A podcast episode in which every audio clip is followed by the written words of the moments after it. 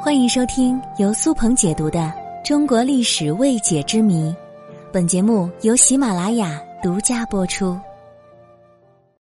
发簪为何被无数的古代女性所迷恋呢？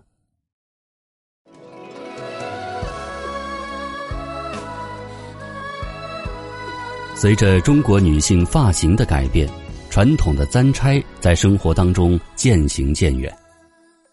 然而，在汉服热、汉服抖音以及各种道具考究的古装剧的传播之下，古代服饰文化也被人们所关注，人们重新了解他们，欣赏他们。在古代，银簪、步摇、钗头这些古代女子钟爱的头饰品。点缀着中华文明，是传统文化当中不可或缺的一部分。众所周知，慈禧太后痴迷珠宝，珠宝玉器都在她的收藏之列。有人就粗略的估计过，慈禧太后的珠宝资产能达到八点一亿元之多。而其中最牛的就是翡翠，最美的则是那些雕琢精湛的翡翠簪子。慈禧太后最著名的翡翠发簪，这一只就价值四千五百万港元。其实，发簪是一种礼仪的象征。发簪是蕴藏了最多中国人情节的发饰，更是古人生活当中最重要的物品之一。早期簪子被叫做“鸡”，“鸡”这个字是上面一个竹字头，下面一个开关的“开”。在古代，女子过了十五岁，就要用发簪将头发挽起，行及笄礼；而古代的男子也是要用发簪固定头发的，不过通常是发簪与发冠配合使用。发簪还被称为搔头，就是隔靴搔痒的那个搔，就是因为它还有搔头的实际作用。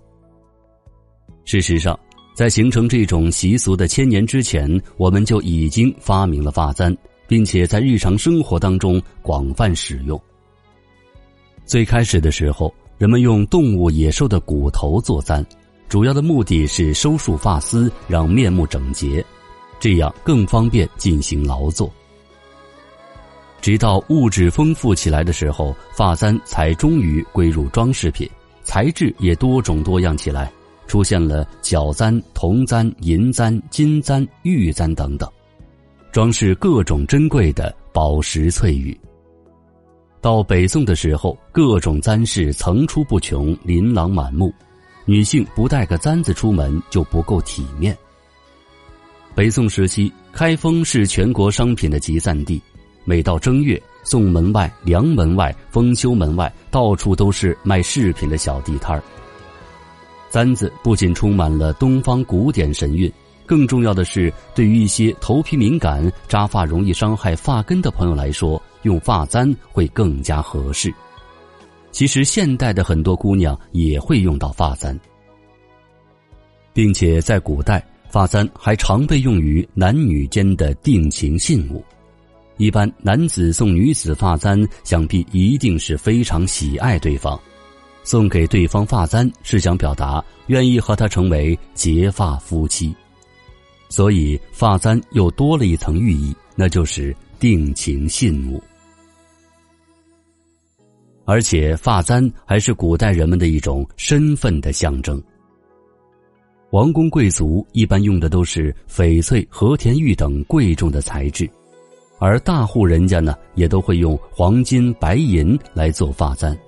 而平民老百姓家的姑娘可能会用铜、木头、兽角作为发簪，所以在这一件件精美的发簪上，充满了中国传统文化的精髓和审美意趣。